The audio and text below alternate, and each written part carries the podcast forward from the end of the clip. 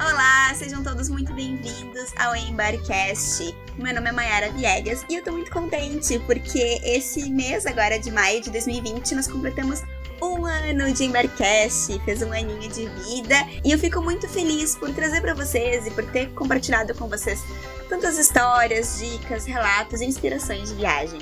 Agradeço a todo mundo que tá aqui, seja você que está chegando agora ou quem já tá acompanhando o Embercast desde o comecinho. Muito obrigada. Sobre o programa de hoje, talvez você tenha percebido que é um episódio mais longo do que os outros até então, e realmente.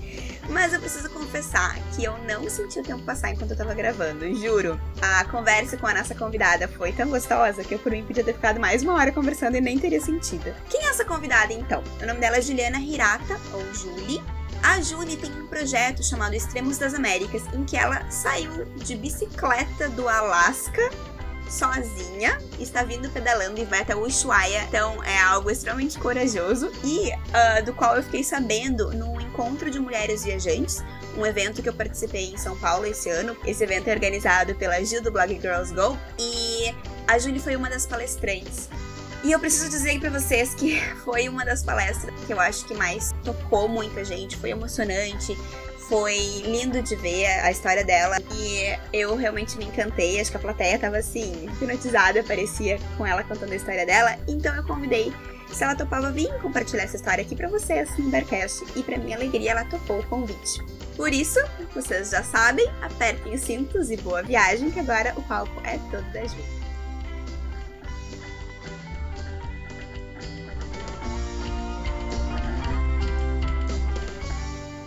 Bom dia, Julie. Muito obrigada por estar vindo aqui no Embarcast hoje. Te agradeço de coração a tua presença. Me sinto muito honrada. A tua palestra no, no encontro de mulheres viajantes com certeza foi uma que foi extremamente inspiradora, não só para mim, mas para muitas mulheres que estavam lá, que eu conversei. E eu me sinto muito feliz de poder trazer aquilo que eu vivi lá, né, na, na, palestra por um tempo, aquilo que eu escutei de ti e levar para outras pessoas também através do Embarcast. Então, te agradeço muito, obrigada por estar aqui hoje. Obrigada a você, Mayara, obrigada pelo convite, obrigada a todo mundo que está nos ouvindo e os que vão ter paciência para ficar me ouvindo, nos ouvindo até o final. Não, mas com certeza vai ser, vai ser muito rico e eu tenho certeza que vai ter gente que vai terminar a conversa e vai pensar assim, ah, mas eu queria ouvir mais. Mesmo tendo sido uma conversa longa, ou eu vou querer saber mais, eu vou querer, né? Então, tenho certeza. Legal. Julie, conta pra gente um pouquinho, antes da gente entrar realmente no teu projeto do Extremo das Américas, conta, conta um pouco da tua trajetória, assim, né, da tua, da tua biografia, é, de onde que tu vem, de onde é que tu é, é, o que que tu fazia antes de resolver partir pelo mundo de bicicleta? Bom, eu sou, eu, eu nasci e cresci numa cidade do ABC Paulista, aqui no sudeste do Brasil, é, São Bernardo, que é uma cidade que é um reduto carrocrata aqui, né? Uh, acho que no Brasil, né? as grandes companhias automobilísticas estão aqui. Eu cresci aqui, toda a minha vida eu vivi aqui. Eu só saí daqui depois que eu casei. Isso quer dizer que eu saí depois dos 20 e tantos anos. E eu sou bióloga de formação, né? fiz a faculdade de biologia, e meu mestrado também foi na área de, de conservação da biodiversidade, então, num, num ramo chamado ecologia vegetal. Mas a bicicleta, né, que acho que é o grande é a, é a grande estrela né, da, uhum. da, minha biografia, pelo menos agora no final, é, nesses últimos anos, ela entrou na minha vida lá por 99, quando eu entrei na faculdade, 98, 99, e ela gradualmente foi entrando e entrando de vários de jeitos muito diferentes, né? Então, eu comecei é, levando a bicicleta para viajar, então, ah, viajava de carro, ia até um lugar e, e, e viajava de bicicleta. E, e, passeava lá nos lugares de bicicleta. Aí depois eu comecei a arriscar um pouquinho mais, e aí quando foi em é, 2001, eu fiz a minha primeira viagem de bicicleta com, com um namorado. A gente fez o litoral sul de São Paulo e o litoral norte do Paraná. E foi amor à primeira vista. Foi aí que eu comecei a viajar de bicicleta. Nesse meio tempo, bicicleta e biologia estavam muito ligados, porque eu sempre, a gente sempre viajou por áreas onde a natureza fosse o principal atrativo. Sim. Então, eu aproveitava para fazer coletas botânicas, para levar para os colegas no Jardim Botânico, né? Porque eu trabalhei muito tempo no Jardim Botânico. Ou eu fazia coletas para usar nas minhas aulas, porque eu também era professora. Quando eu saí para viajar, eu era, eu tinha, eu tinha quatro empregos, né? Atuava em quatro companhias, empresas. Eu era professora, eu era consultora ambiental e é, também era pesquisadora. Trabalhava com, com uma espécie de, eu, eu trabalhava com dados de conservação para para como indicadores. Então é, era isso. Minha vida toda estava muito cercada dessa, dessa, desse contexto mais biológico, mais da biologia. É, e educação, claro, né? Educação, tu disseste que tu era professora em colégio? Educação básica? Eu dei, eu dei aula na universidade, e aí, depois de um tempo, eu recebi um convite de uma escola que eu era muito apaixonada por ela, com uma proposta muito muito ligada a Paulo Freire, né? Muito construtivista. Sim. E eu gostava muito da dinâmica com adolescentes. Então eu fui uhum. logo para o ensino médio. Uhum. E fiquei meus últimos anos na docência, antes de começar a viajar, foram exclusivamente no ensino médio. Eu estava lá no ensino médio. Sim. Dando aula para os meus monstrinhos do primeiro ano. Sim, entendi. Eu te pergunto, eu te pergunto porque eu sou professora também. Eu, eu, trabalho em colégio com educação básica, não é ensino médio, é ensino fundamental. Mas então nós temos isso em comum nessa, essa, claro, hoje não é mais a tua realidade, mas essa trajetória em escolas em comum. é, não, e tem uma coisa legal, o, o legal do, da educação, que é uma grande paixão minha, é que eu pude passar por todos os setores. Então, eu dei aula desde do ensino infantil, num negócio que chama alfabetização científica. Então a gente brincava de fazer ciência. Que legal. Até é, o ensino médio, né, na educação básica, e depois eu fui. Depois eu trabalhei muito tempo com a educação superior uhum. e trabalhei também com formação de professores num, num, instituto chamado Instituto Ciência Hoje, que era um trabalho que eu adorava. Que também eu, eu, ainda prestava serviço para eles quando eu, eu, antes de eu sair para viajar. Então, a educação é uma grande paixão, assim, da minha vida. Sim, que legal. E, e como que foi essa transição, assim, de bióloga e professora e pesquisadora para uma pessoa que resolve, uma mulher que resolve, vou viajar de bicicleta, vou fazer toda a América, da América, do extremo da América do Norte ao extremo da América do Sul, sozinha e de bicicleta. Como que foi essa transição? foi um processo, não, não teve um clique, né? Não teve uma coisa que a gente, que eu, num momento que eu falei, não, agora eu vou abandonar tudo.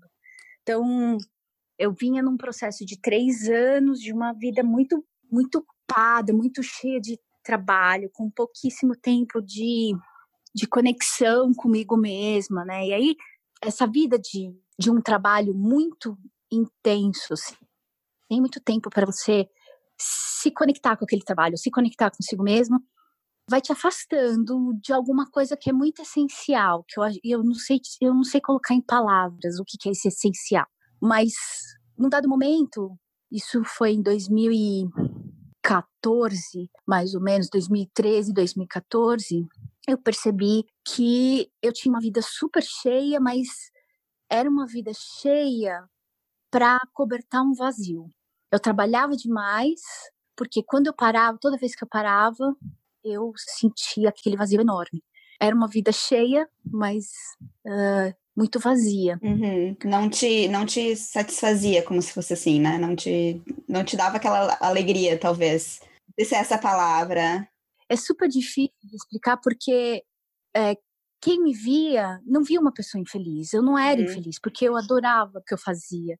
É, eu eu realmente amava o que eu estava fazendo. E às vezes gerava até uma, essa, uma, uma culpa, assim, uhum. porque, poxa, eu tenho tudo que eu tenho, eu sou, tenho, né, tenho um certo sucesso profissional, né, é, eu, é, na minha área, eu sou considerada uma, uma pessoa de sucesso. Eu, eu fazia a diferença, ou seja, meu trabalho era um trabalho relevante, é, não é que eu tinha ali um, eu era infeliz, mas era muito distante de, de um significado maior para mim. Então eu acho que a gente, eu, eu, né, a gente não, eu, eu precisava entender o que era aquilo. E nesse primeiro momento, quando eu comecei essa transição, esse processo, respondendo a sua pergunta, né?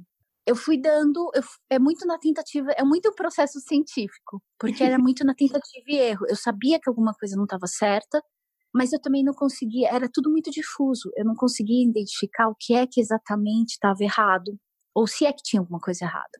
Mas é, errado é uma palavra muito forte, mas eu sabia que tinha alguma coisa que não estava no lugar uhum. e eu precisava encontrar o que, que era para eu poder tentar ser uma pessoa mais satisfeita. Eu nunca tentei, eu nunca vim em busca da felicidade. Eu sabia que isso era era, era quase uma utopia, né? É, muito distante do que eu do, do que eu estava imaginando, mas eu queria uma vida com mais conexão, eu queria uma vida mais conectada comigo mesmo, com uma conexão um pouquinho maior com algo que eu não entendia ainda, né? Ainda não entendo, mas o que que era. E aí Sim. eu comecei esse processo. Comecei primeiro dentro de mim, dentro da minha cabeça, e aí em 2015, em junho de 2015, num, depois de uma sequência de meses muito dolorosos, de muita, de muita dor mesmo, porque conforme você vai chegando perto do que é, né, do que você precisa fazer, e aí eu descobri que eu o que eu tinha que fazer ia ser muito doloroso, que eu ia ter que me desapegar de muita coisa, que eu ia ter que, que tomar decisões muito difíceis. E aí uh, eu tenho a data bem certinha, 17 de junho de 2015, eu dei o primeiro passo mais mais concreto, né, em direção a esse a essa a essa a esse caminho novo. Uhum. Qual foi esse primeiro passo?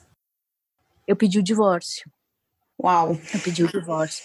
Eu pedi o divórcio do meu melhor amigo e de uma pessoa que eu amava profundamente, né? Que eu, que eu amo ainda, né? A gente, a gente ainda é amigo e tudo mais. E, e ele é um grande apoiador do meu projeto e sempre está por perto. Mas tomar a decisão de conscientemente, mesmo querendo ficar, é, decidir por sair, né? Foi uma decisão a mais difícil que eu tomei desse primeiro, que é o primeiro passo, né? Uhum. Eu sempre falo para todo mundo, o mais difícil de qualquer projeto grande e significativo para sua vida é o primeiro passo, porque normalmente um projeto grande ele envolve muito desapego, ele envolve muita dor, é uma montanha russa de, de sentimentos, porque depois que você toma, dá aquele, aquele boost de adrenalina, e depois cai de novo e você tem que tomar uma nova decisão muito difícil de tomar. Uhum. Então, é, o primeiro foi esse. Aí depois eu fui pedir de, a, demissão, a minha demissão em lugares que eu amava, com gente que eu adorava, de trabalhar com, né, de ver, de ver no rosto dos meus, dos meus colegas que, que eu tenho uma, tenho uma fala de, de uma chefe, a Ana, que ela falou assim: Eu não quero deixar você ir, mas eu sei que se eu te deixar pedir para ficar, você não vai ficar por inteiro. Então eu preciso hum. te deixar ir. Então foi, foi um processo muito difícil. E chegou a, a se questionar assim, enquanto ele estava acontecendo: será que eu estou fazendo a coisa certa? será que eu vou me arrepender? Ou, ou, ou, foi algo que tu pensou, não, é isso mesmo, preciso encarar, vai ser dolorido, mas é, é isso, não tem mais volta agora. Né, no, o, esse negócio do, do não tem mais volta nunca foi uma realidade para mim. É, uma coisa que me tranquilizava bastante é se a qualquer momento eu me arrepender, ou se a qualquer momento eu quiser voltar, eu posso voltar. Não tem não tem nada que é irreparável, não tem nada que seja definitivo. Tudo é remediável. Então, isso, isso dá muita tranquilidade. Você me perguntou do se eu em algum momento me questionei o tempo uhum. todo. O tempo todo, porque quando você tá tateando no escuro, que era o que eu tava fazendo, né? Eu não, eu não, tá, não era a pessoa mais forte do mundo quando eu comecei. E, e aí, quando eu comecei a tomar essas decisões, era, era muito, com muita insegurança, eu tava tateando. E eu me lembro de uma coisa que eu falei pro, pro meu ex-marido, né, que eu falei para ele, eu falei assim, ele falou assim, você tem certeza que, você, que é isso que você quer? Eu falei, não, eu não tenho. mas é a primeira vez que eu não tenho certeza de alguma coisa que eu preciso fazer. Uhum. É, é, a primeira vez que é, eu tenho certeza que se eu não tentar, vai ser muito pior. Então, a incerteza naquele momento me parecia muito melhor, e era, né, do que ficar naquela certeza, uhum. naquela certeza daquela vida super estável, super ok, né? Que todo mundo olhava. Tanto que quando, quando tudo isso começou, as pessoas olhavam para mim e me perguntavam: Você continua fazendo terapia? Você tá fazendo terapia? Ai, meu Deus. Porque eu era, eu, eu virei louca, né? Eu era maluca. Como é que eu tava largando tudo aquilo, né? Aquele trabalho, aquela casa, aquele casamento, aquele uhum. tudo. Então eu virei muito maluca. Eu acho, é, eu acho que tem um pouco também de como cada pessoa vive a sua história, né? Então, digamos, tu tinha tudo aquilo que muita gente gostaria de ter, né? Ah, nossa, um, um relacionamento, um, um, emprego, uma casa, uma vida estável, que é o, o que muita gente busca, né? Um, um, desejo, um objetivo de vida. E aí, no momento que tu tem tudo isso e larga, como assim larga, né? Se é isso que eu imagino, né? Que deve, deva ter passado na cabeça de muita gente. Nossa, era isso tudo que eu queria. Como, como que tu tem tudo que eu queria e não tá, não tá, não é isso que tu quer pra tua vida, né? Tipo, é, é difícil essas, essas trajetórias diferentes de vida, assim, né? De, de conseguir entender que as pessoas não têm a mesma, o mesmo objetivo ou as mesmas, enfim, é, jornadas, né? E tem uma coisa da gente que eu acho que é muito da nossa sociedade ocidental, né, que é a que eu conheço, de achar que a gente tem um objetivo estanque. Uhum. Ah, você, determinou um objetivo e pronto, é aquilo. E aí, uma vez que você trabalha a vida toda para aquilo, quando você chega, você pode descansar. Uhum. E a, o que eu percebi que, pelo menos para mim, não era assim que funcionava, que existia ali um, um, objetivo que, conforme eu amadurecia, conforme eu envelhecia, conforme eu me tornar, a minha história ia me modificando, aquele objetivo também ia se modificando, às vezes muito, às vezes pouco, mas é, ele também ia se modificando e, e que estava tudo bem também.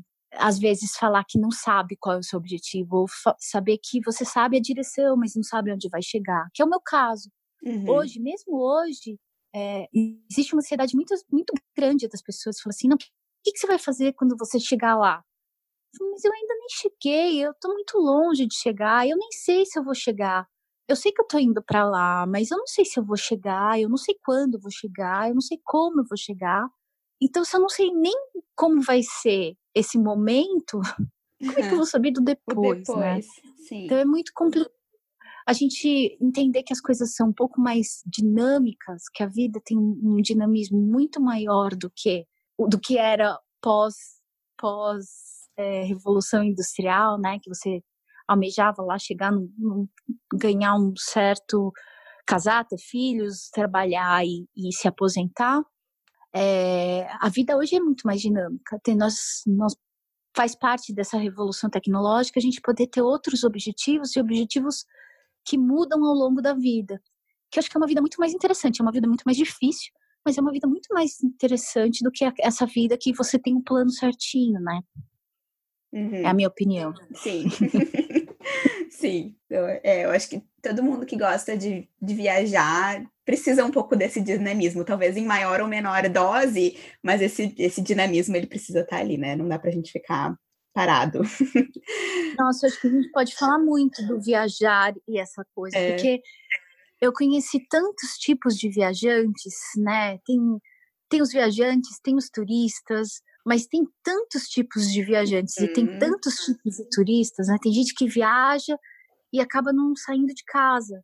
E tem gente que nunca sai de casa e viaja mais do que eu viajaria a minha vida toda. Então, esse tipo de viajar, o viajar também é, um, é uma ciência, eu acho. Uhum. Ela é super complexa. Sim. Sim. É, deixa eu aproveitar aí esse gancho, né, do que a gente está falando de viajar e do, e do, destino e ter que ter um, um, único objetivo. Como que tu escolheu, assim, de, tá, então eu quero pedalar, eu vou sair do Alasca, eu vou até o Ushuaia, é esse trajeto. Como que tu escolheu? Por que que foi essa escolha? Essa, essa é uma ótima pergunta.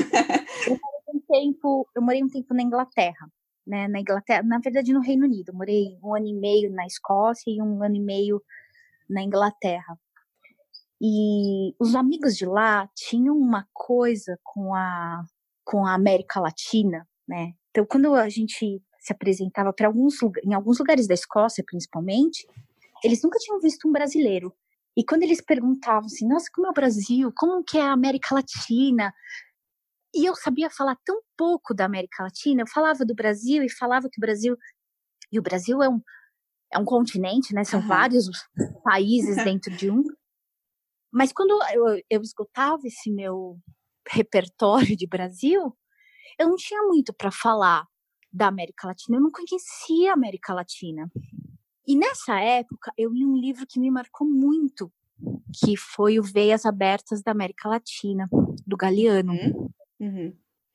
Que é um livro poderosíssimo, é um livro que mudou, assim, a minha forma. Eu falei, meu, quando eu voltar para o Brasil, eu quero entender melhor a América Latina. Eu quero visitar mais os nossos países irmãos.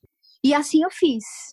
É, quando eu vim para cá, a gente começou a viajar mais para a América Latina. Eu fiz aí, quando eu voltei para cá, eu eu decidi fazer de carona o litoral do, do Uruguai. Aí a gente fez, eu fiz sozinha o, o litoral do, do, Uruguai, mas depois eu visitei um pouquinho mais a Argentina, um pouco mais para além da de Buenos Aires, né, que é um, que é um reduto meio do nosso turismo aqui. E quando eu voltei para o Brasil, depois dessas viagens, eu falei, meu, eu quero, eu quero muito fazer meu doutorado com alguma coisa comparada, comparando as, os parques das Américas, das, da América Latina. Por uhum. enquanto era tudo América Latina. Sim. E quando eu comecei a, a planejar o, o projeto, falei, meu, uma das perguntas, né, que norteou esse esse meu o planejamento é o que, que eu faria se eu não tivesse medo? Que pergunta poderosa, né? que pergunta poderosa. Bom, para mim foi.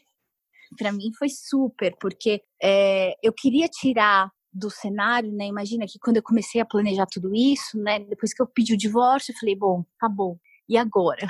Uhum. E eu percebi que eu tinha um monte de medo. De uma hora para outra, eu tava assim, solta no, no mundo. E eu morria de medo, tava morrendo de medo. Eu falei, bom, se o medo é o que está me impedindo, o que, que, é que eu posso fazer com ele? Eu falei, vamos fingir que ele não existe. Uhum. e comecei a trabalhar numa lista que já tinha começado muito tempo atrás, tinha começado em Portland, é, em 2012. Eu tinha lá um, um guardanapo que eu tinha rascunhado num bar, que estava escrito, né? O que você faria se você não tivesse medo? E aí eu comecei a escrever e visitar os parques das Américas, era uma das coisas, né? Eu não tenho, se eu não tivesse, e esse medo é assim, né? Não é só o medo o medo de se arriscar fisicamente, mas é o medo de se arriscar financeiramente, por exemplo. Ah, uhum. Ah, porque a gente tem medo de ficar sem dinheiro. E o que, que acontece se você não tem medo de ficar sem dinheiro? Não quer dizer que eu vá ter todo o dinheiro do mundo, mas e se eu não tiver medo de ficar sem? Muda Você completamente. Uhum. E aí foi o que eu fiz. Foi o que a lista começou a crescer. Eu falei, ah, poxa, vou viajar sozinha. E como? Ah, de bicicleta, claro. Eu já uhum. viajava de bicicleta, já tinha feito várias viagens de bicicleta, mas nunca tinha feito sozinha.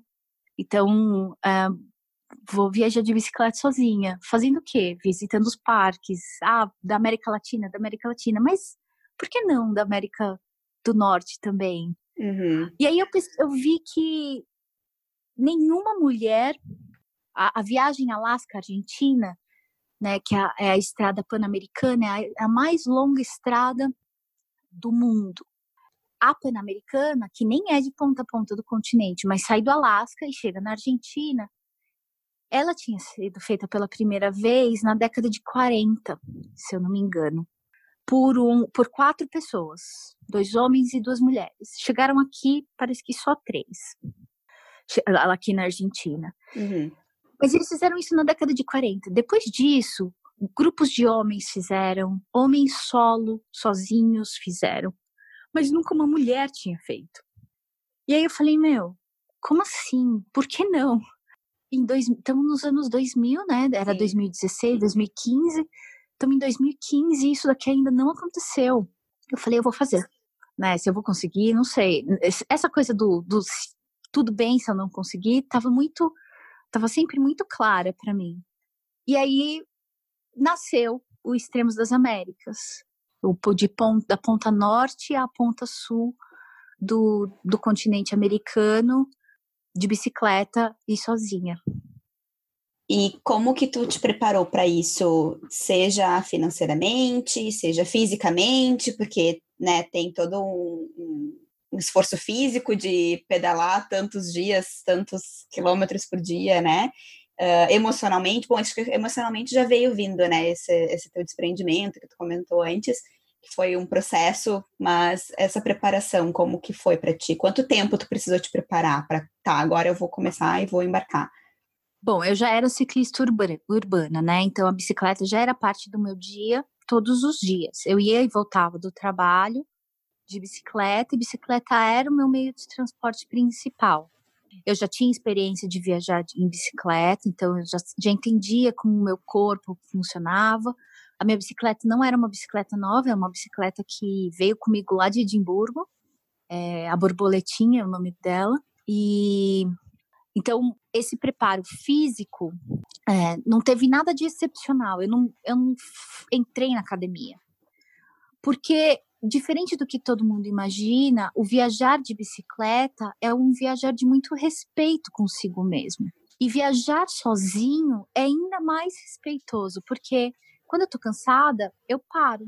Quando eu tô com fome, eu como. Quando eu tô com sono, eu durmo. Então, tem dias que eu tô super disposta, como a gente, quando às vezes a gente acorda, tá super disposta e faz um monte de coisa. Então, tem dia que eu tô super disposta, eu pedalo 180 quilômetros. Mas tem dia que eu tô cansada e eu não quero. Ou, eu, a paisagem é bonita demais para passar, simplesmente passar. Passar por ela. Você, uhum. quer, você quer ficar. E aí eu pedalo 20 quilômetros. Então, na minha viagem, tem dias que eu pedalei 20 quilômetros.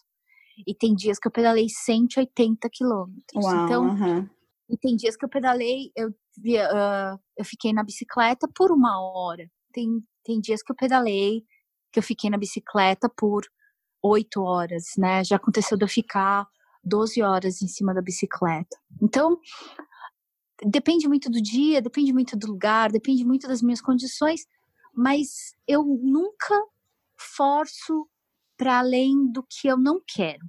Se eu quero forçar, eu forço, mas eu tenho que querer. Uhum. Então não existe nenhum preparo muito. A própria viagem vai te preparando. Você vai ficando mais. O meu condicionamento físico, depois de ficar alguns dias viajando, vai melhorando. E aí eu vou ficando mais disposta e é num crescente. Então é com muito carinho, é com, muito, com muita paciência, mas não teve, não teve um preparo prévio. Uhum. De grana, é, foi diferente. De grana, então, eu, o que eu fiz foi, é, eu deixei tudo pro meu ex-marido, né?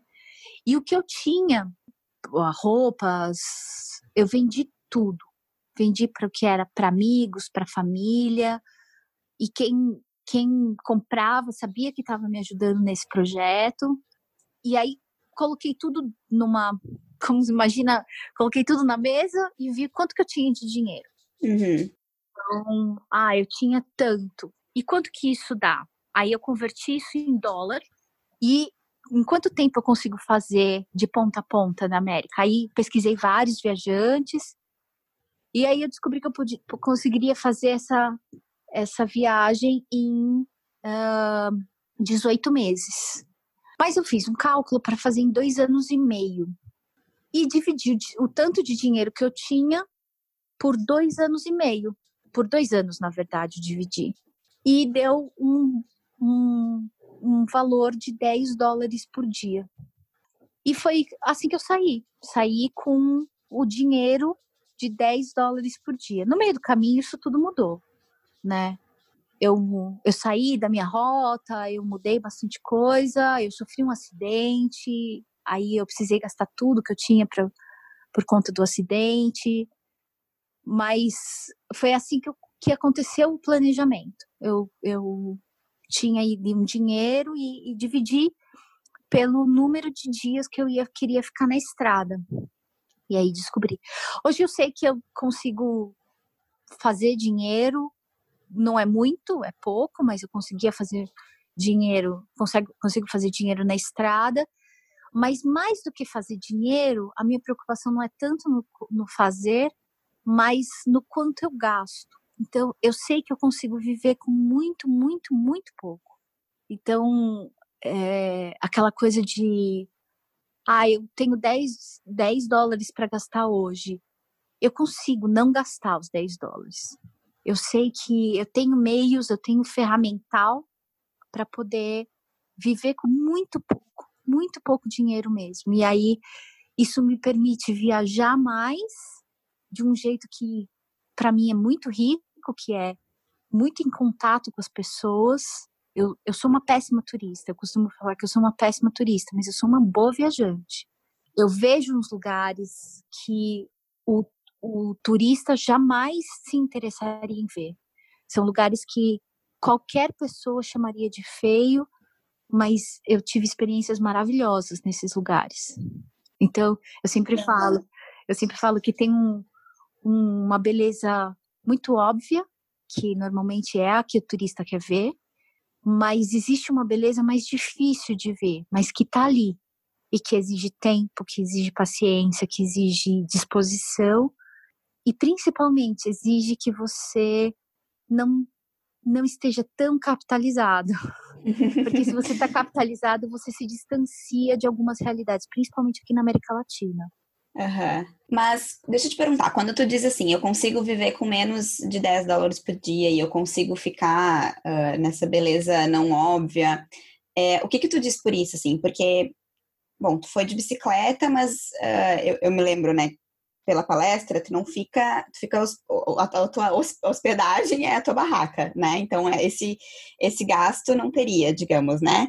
Que, que entra para ti nesse cálculo financeiro de que tu precisaria gastar, além de comida? Eu não sei como que é, se pudesse explicar assim um pouquinho pra gente, como que essa parte logística de onde que tu fica, onde que tu dorme, como que como que acontece quando tu tá em lugares muito inóspitos para poder te alimentar, uh, conseguir essa comida, uh, escolher um lugar para dormir, uh, talvez para a gente poder conseguir ter uma imagem, uma imagem assim, sabe, formar uma imagem de como que é exatamente a parte da, da viagem em si, porque talvez tenha gente que tá, esteja achando um pouco.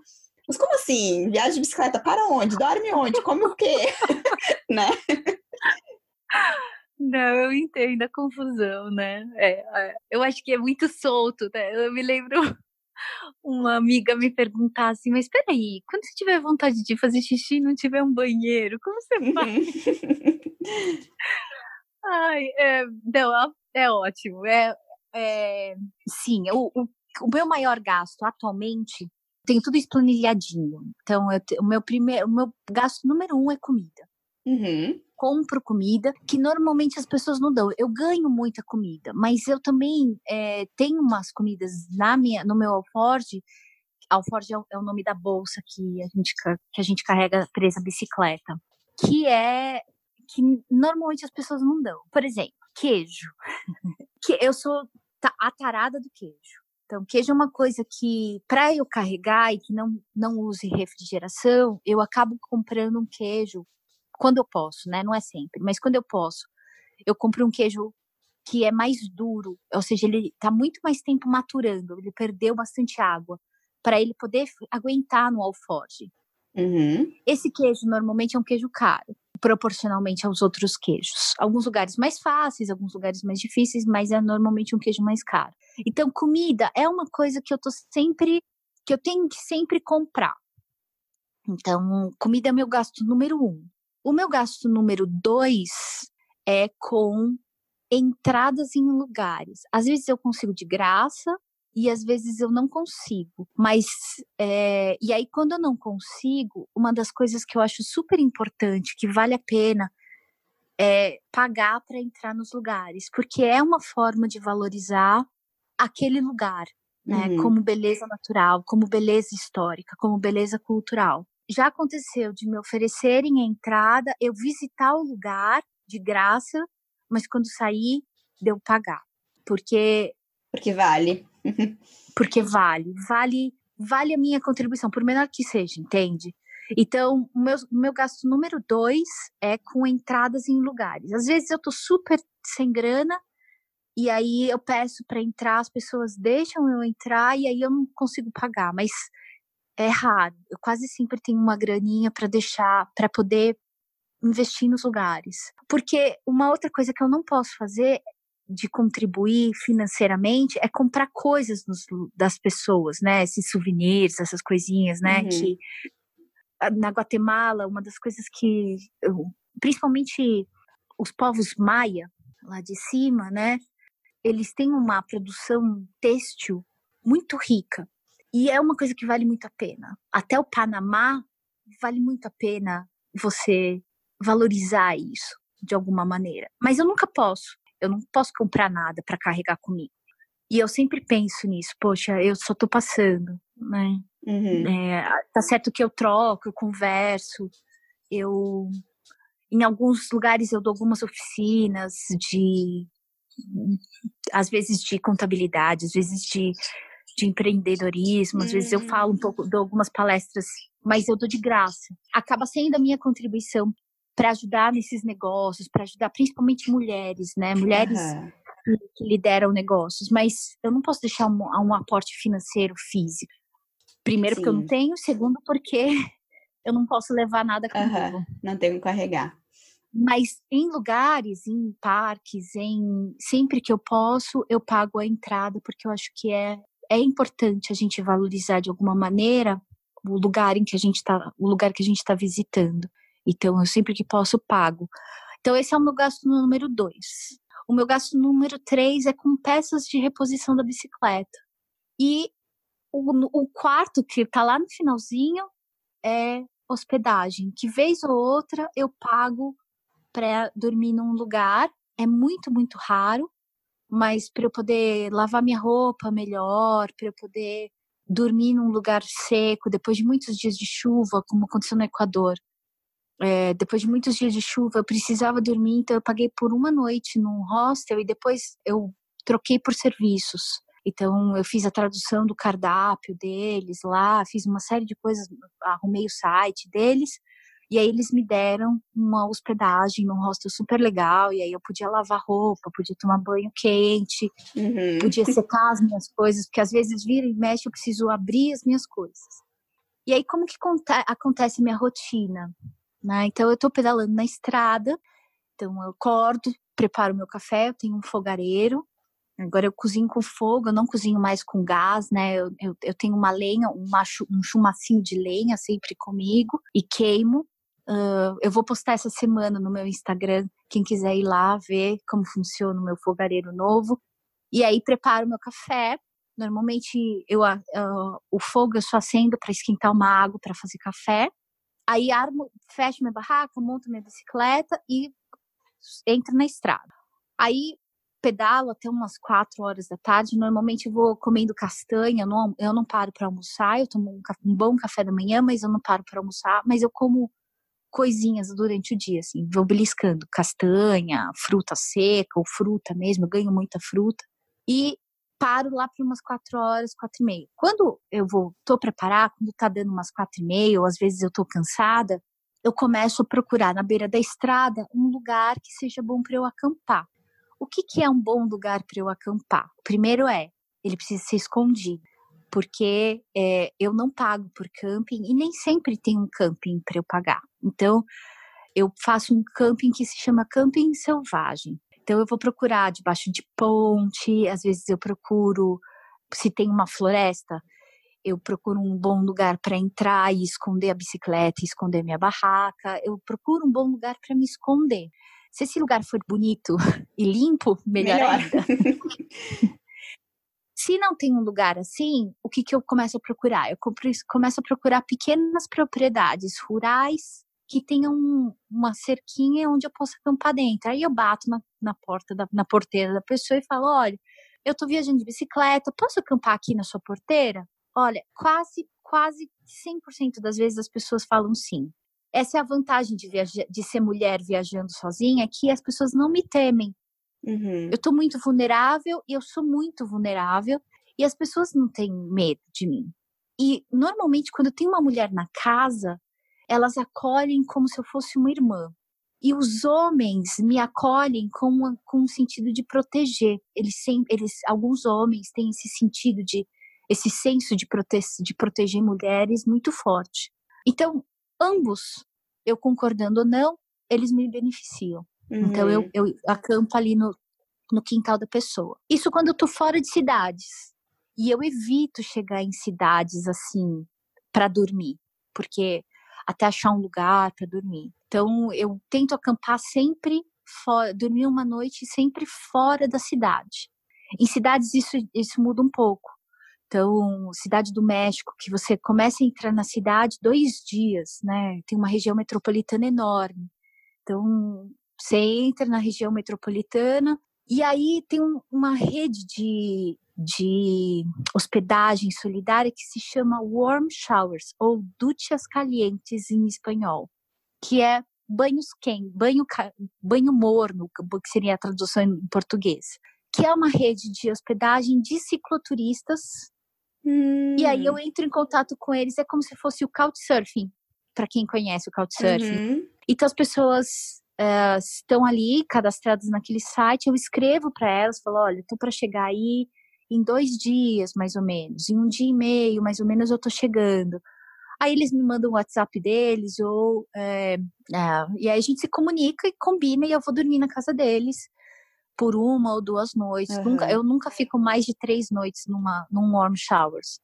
Mas é, o que acontece é isso, eu tenho uma rede de pessoas. E agora, com a minha rede social tendo crescido, cresceu bem, né? Desde que eu comecei a viagem, a, a rede de cicloviajantes é muito, muito unida. Então todo mundo meio que se conhece, que está viajando nas Américas, ah, onde está fulano? Ah, fulano está na Nova Zelândia. Então a gente meio que se conhece, a gente sabe e a gente indica boas hospedagens. Ah, eu fiquei na casa de tal pessoa e é super legal, vai lá. Então, uhum. Bogotá, por exemplo, eu ia ficar lá três semanas, acabei ficando seis semanas, porque as pessoas. Ah, não, agora você vem aqui para minha casa, a gente tem que conversar. E aí eu fiquei na casa de cicloativistas, né, da cidade, fiquei me mudando ali. É, e, e, se eu quisesse ficar mais, eu poderia ter ficado mais em Bogotá, porque Bogotá é maravilhosa. Uhum. Então é assim que eu, que eu me hospedo, eu não preciso pagar. Sim. Mas uh, e eu tenho casa, chuveiro e, e normalmente nos warm showers eu tenho vários luxos assim maravilhosos. Sim, que legal, que bom que existe essa rede, né? Eu não conhecia e claro as comunidades sempre se fortalecem, então isso é muito bom. Deixa eu te perguntar uh, duas coisas em relação à tua parte, de, vou voltar um pouquinho, tá? Da parte do camping selvagem. Em relação à natureza, então, assim, quando tu fica em lugares que não tem nada, como que é o teu, o teu medo, assim, dos bichos, dos animais que podem ter por ali? E essa parte, assim, de banho e, e lava-roupa e a parte mais de higiene, como que tu faz quando não tem os, as duchas calientes ou não tem um hostel por perto ou não tem um banheiro por perto? Bom, eu nunca campo selvagem na cidade. Mentira. Eu já dormi em coreto, de praça, sabe? Naqueles da pracinha de interior. Era muito tarde, eu estava muito cansada, não, não, não queria buscar um hotel. E aí, meu, tava, começou a chover, eu estava já na, no coreto da cidade. O que, que eu fiz? Eu estendi minha barraca lá e dormi no, no coreto da, da praça. Uhum. Aquelas casinhas, sabe? Na frente, no meio da praça. Mas normalmente no, no o camping selvagem é sempre feito em áreas mais naturais, mais Sim. isoladas. Eu evito muito ficar em, em áreas muito urbanizadas. Eu tento ficar ao máximo em lugares mais isolados mesmo. Uhum. Quanto ao medo de bicho, quando eu, então quando eu armo a minha barraca, eu tenho alguns cuidados. Então, dependendo do lugar, por exemplo, lá no norte, até o, o, meio dos Estados Unidos, ali, o centro dos Estados Unidos, eu estava em área de muito de ursos muito ativos. Então, o que, que eu faço? Eu sempre deixava minha bicicleta num lugar com a minha comida, então tudo ali muito fechadinho, tentava colocar tudo, é, isolar tudo com o máximo de plástico para emitir o mínimo de odores. Uhum e armava minha barraca a 250 metros no mínimo da minha comida, porque os ursos não querem saber de mim. Uhum. Eles querem saber da minha comida. Eles são atraídos por odores fortes. E aí, quando eu vou fazer uh, minhas necessidades de banheiro, né, tanto número um como número dois, que são cheiros também que atraem animais, não só ursos, como coiotes, lobos, essas coisas, eu faço também a uma distância mínima de 250 metros da minha barraca, de onde eu vou dormir. Isso tudo não é tirado da minha cabeça. Isso tudo tá de artigos científicos. Uhum. Eu sou uhum. bióloga, Sim. então isso ajuda bastante. me eu, e é uma coisa, eu sou meio nerdzinha e eu adoro esses tipos de artigos. Então, eu tento saber tudo dos bichos que, do, que eu, das áreas que eu tô passando, porque eu quero muito ver. Quem olha o meu Instagram vê lá que tem muito mais foto de bicho e de planta do que de mim uhum. e da uhum. bicicleta. É difícil alguém olhar no meu Instagram e falar assim, nossa, essa, essa daqui, esse daqui é o Instagram de uma mulher que pedala. É muito mais o Instagram de uma bióloga do que o Instagram de uma ciclista. Mas é, eu tento saber de tudo, que plantas que eu vou ver, que bichos que eu vou ver. E aí, quando eu sei de que bichos, eu sei um pouquinho do comportamento deles tendo, sabendo um pouco do comportamento deles, lendo um pouco do, sobre o comportamento deles, eu também consigo entender um pouco quais são as formas de eu minimizar um encontro desagradável com eles. Uhum. Então, ursos houve? era um problema. Encontros? Desagradáveis? Desagradáveis. Não sei se desagradável, mas já teve, assim... Muitos, muitos. É? Eu vi urso, eu vi, vi urso, vi lobo, vi coiote. Eu fui atacada por coiotes. Eu vi cobras, aranhas, ave de todos os tipos. Senhora. Eu vi, nossa, eu vi muito, vi baleia, nadei com tubarão. Meu Deus! Com tartaruga, nossa, eu vi bicho é uma coisa que na minha viagem, assim, eu até do, eu tô, tô rindo à toa, porque é uma delícia. Eu não, vi, é uma, sim. Ó, sim, é eu acho que ver as baleias deve ser uma delícia. Agora, ver um lobo assim pertinho de ti, eu não sei se eu, se eu considero, né? Então, é isso que eu falei antes das não. jornadas das pessoas. Porque eu acho que a minha adrenalina ia ir, sei lá, no, no teto, e nem tem teto, né? No, no céu no teto da barraca, talvez. Senhor do céu. Eu conto, eu conto uma história no meu, no, na minha aula de ecologia relacionada ao Vale Lamar do Parque Yellowstone, que é o primeiro, o Yellowstone é o primeiro parque, é a primeira unidade de conservação do planeta. Então, esse lugar eu fui visitar. E nas minhas aulas eu conto da importância, porque na história do Yellowstone, os humanos exterminaram a fauna. Né? Eles quase extinguiram os búfalos do parque. Eles extinguiram, eles, eh, eles acabaram com os lobos do parque. E depois de um tempo, os lobos foram reintroduzidos. Né? Os biólogos ali no, do parque viram que faz, tinha um, um buraco na cadeia alimentar que precisava ser preenchido e esse buraco era dos lobos.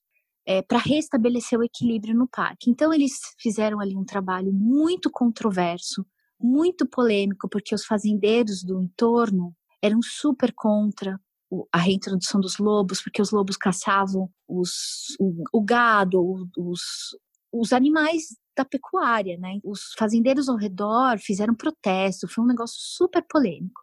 Uhum. Mas eles finalmente reintroduziram é, uma matilha que veio do, do Canadá, eles fizeram todos os testes genéticos, tomaram super cuidado, é um, é um dos exemplos da ecologia mundial, inclusive. E eu queria muito ver os lobos do projeto do Vale Lamar, e aí eu fiquei ali por três noites para ver os lobos. E tem um lugar especificamente que eles sempre aparecem. Eu fiquei um tempo no Yellowstone, observando o trabalho de um biólogo que virou meu amigo no final das contas. Então a gente, eu fiquei acompanhando o trabalho deles lá e ele me falou: olha, você vai nesse lugar e você vai com certeza ver. Então por três noites eu fiquei nesse lugar e realmente eu vi o bicho, né? É, com todos os cuidados, eles falam: olha, eles passam. E normalmente, principalmente esses grandes carnívoros, eles não veem o homem, o ser humano, como uma presa nós somos muito grandes, a gente é muito. Eles não têm como. Eles não entendem o nosso comportamento como eles entendem, por exemplo, de um, de um rato. Então, eles sabem que o rato corre diante de certos estímulos. A gente é muito. Imprevisível. Imprevisível, obrigada, Mayara. imprevisível. A gente é muito imprevisível para eles. Então, não fazemos parte da cadeia de nenhum desses bichos, com exceção dos ursos polares lá no norte. Mas todos os outros bichos, nós não somos parte. Eles têm muito mais medo da gente do que a gente deles. Os acidentes acontecem quando os encontros são de surpresa. Então, lobos nunca atacaram humanos na, no, no parque Yellowstone, nem no Canadá. Lobos nunca atacaram humanos. O que acontece é, é homens caçando, já aconteceu, né? De homens caçando, eles abatem um animal então, a, na época de caça, né? Então eles atiram no animal, o animal cai e os lobos vão lá para pegar esse bicho. E aí o encontro é conflituoso. Uhum. Ou você tá numa trilha, aconteceu quando eu estava chegando lá, quando eu estava no Canadá, nos Estados Unidos, aconteceu um acidente horrível. Dois ciclistas estavam fazendo mountain bike, estavam descendo numa trilha e numa curva muito, as trilhas de mountain bike são bem estreitinhas, que a gente chama de single trails. Então elas são bem estreitinhas. E numa curva, no meio da mata, quando eles viram, o que, que eles encontram? Um urso com, a, com um filhote, uma mamãe urso com um filhote. Ela reagiu. Uhum. Ver aquele negócio vindo super rápido em direção a ela, ela reagiu. Então ela bateu com a pata, o ciclista voou o cara de trás filmou tudo isso. E aí, assustada, ela foi lá e matou o cara, né? O, o ciclista que estava atrás conseguiu ainda jogar a bicicleta e, e se esconder. E... Mas é um encontro que é. Isso, isso é o que a gente pode chamar de um acidente. Sim. É, é literalmente um acidente. Ninguém tinha como prever. Uhum. Quer dizer, os dois ciclistas sabiam do risco que eles estavam correndo, porque nessa época, né, que é o início da primavera, a primavera, as mães estão muito ativas, elas estão saindo dos, da hibernação e elas estão se alimentando. Então, se evita caminhar nessas trilhas. É, sempre que caminhar, tem que caminhar fazendo barulho. Quem vê meus vídeos no YouTube vê que nos, quando eu tô caminhando nas trilhas, vira e mexe eu grito, ei urso, fazendo muito barulho mesmo. Porque o que, a última coisa que eu quero é que ela se surpreenda comigo lá. Uhum. Porque se ela se assusta, e eu também me assusto, a nossa reação é a mesma. Eu vou querer atacá-la ou correr, e ela vai querer ou atacar ou correr. Né? 50 50% Sim, de chance. Só que nesse caso o urso tem vantagem no tanto no atacar quanto no correr, né? Exatamente, uhum. exatamente. Então, se você entendendo tudo isso, uhum. você tem medidas de. Você sabe que eles, ursos são super curiosos, principalmente os ursos negros. Eles são super curiosos, eles investigam os lugares. Então, eles sabem abrir, eles aprendem a abrir bolsa, eles sabem abrir carros. É muito interessante, são animais muito inteligentes. Uhum. Eu tô fascinada. Eu tô, eu tô nesse momento, eu tô assim, ó, fascinada com tudo que tá dizendo.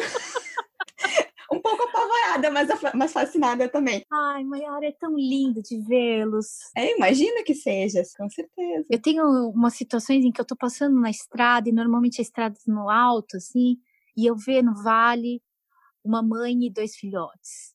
E ficar ali por horas observando eles, sabe, uhum. se alimentando de um lugar seguro, e poder vê-los e estar tá ali. A, a, bicicleta tem essa vantagem de ser muito silenciosa, ou seja, eu interfiro muito pouco no comportamento desses bichos.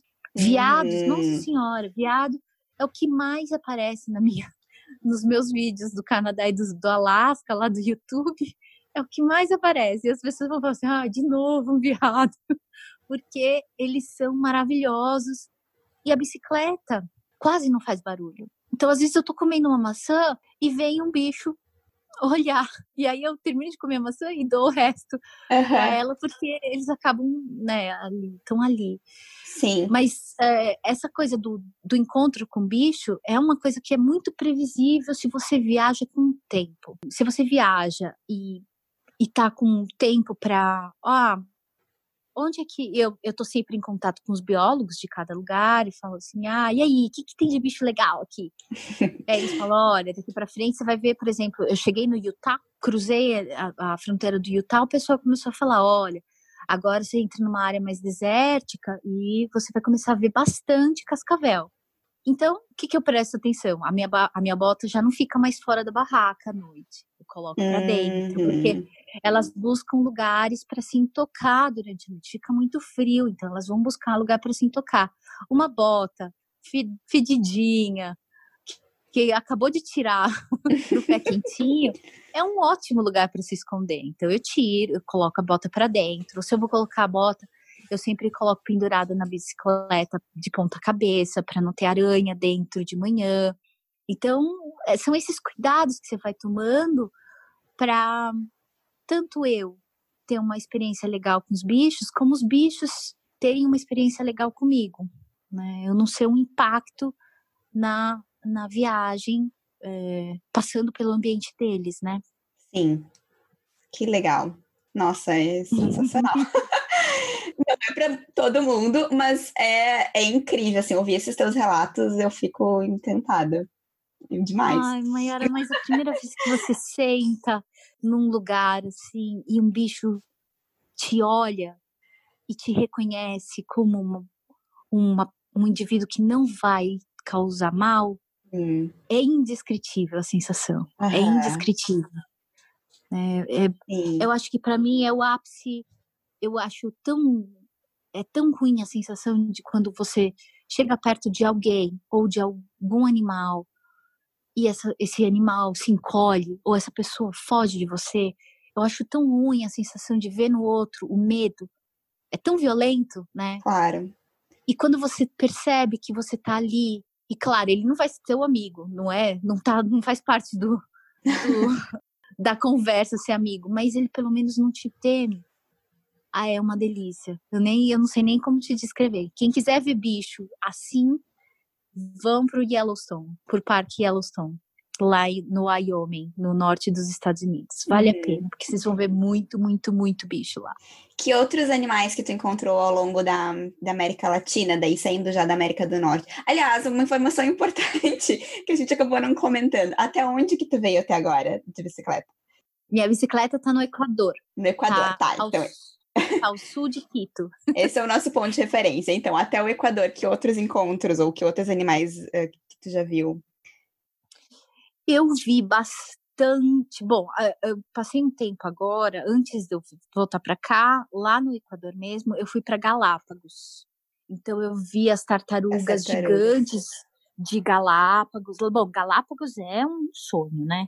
Galápagos, para quem, quem quer ver bicho também, Lá você consegue ver bicho e bicho que você não vai ver em lugar nenhum do planeta. Mas eu, tartaruga é um bicho que tanto os jabutis terrestres como as tartarugas marinhas eu vi muito. As aves, eu passei desde a Colômbia, eu estou passando por áreas de avistamento de aves, que são áreas que, que as pessoas vão exclusivamente para poder observar aves. Então, eu vi todo tipo de beija-flor, eu tenho começado a ficar um pouquinho mais interessada por insetos, então tenho visitado alguns borboletários, alguns uhum. mariposários, é, mas tenho também andado com uns guias. Eu baixo às vezes uns guias que as pessoas me mandam, e aí quando eu vejo um bicho, eu, eu, eu vou correr lá para tentar identificar. É, macaco Macaco, desde o sul do México, eu vejo muito macaquinho, de todo tipo, de todo tamanho. Tem também no meu Instagram bastante foto de macaco, eu adoro ver macaco. O que mais que eu vejo? Esses grandes canídeos, vez ou outra, tem um encontro no México, no norte do México. Eu fui atacada por. Quer dizer, eu não, mas os meus alforjes foram atacados por coiotes. que mais? É isso, eu acho que é isso. Eu vi baleia. No mar, no mar a gente vê bastante uhum. coisa, né? Eu vim, eu, saí lá do Alasca na época em que as baleias começaram a descer também. Então, de certa forma, elas no mar e eu em terra, a gente veio vindo no sul. Quando cheguei no, uhum. na, na Baixa Califórnia, lá no norte do México, elas, as mamães tinham acabado de ter o filhote. Então, eu cheguei a tempo de ver os filhotes lá é, nascendo e as mães amamentando lá na Baixa Califórnia, que é um, é um dos pontos de. Então, eu observei muito a baleia. Eu acho que é isso. Uhum. Tanta coisa. Eu tenho uma das perguntas que, que eu te mandei é, previamente da nossa conversa, né? Que era quais seriam a melhor lembrança ou, ou momento. Tu, não sei se tu diria que são, são esses encontros com os animais? Pode dizer que são?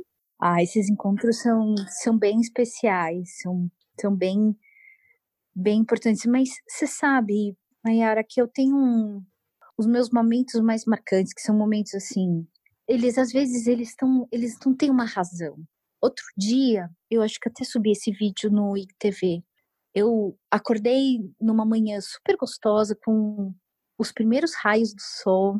É, eu estava dormindo numa montanha, no alto da montanha, e aí tem um cenário tão único, assim, tão maravilhoso, que eu, eu, você simplesmente se enche de uma felicidade e eu, eu me senti tão cheia de gratidão por estar ali que eu comecei a chorar. E choro assim, sem razão nenhuma, mas é um choro de, de, de uma felicidade que eu ainda não tinha sentido até então. Acho que eu nunca não me lembro de me sentir tão no lugar certo e na hora certa como eu me sinto em alguns momentos da viagem.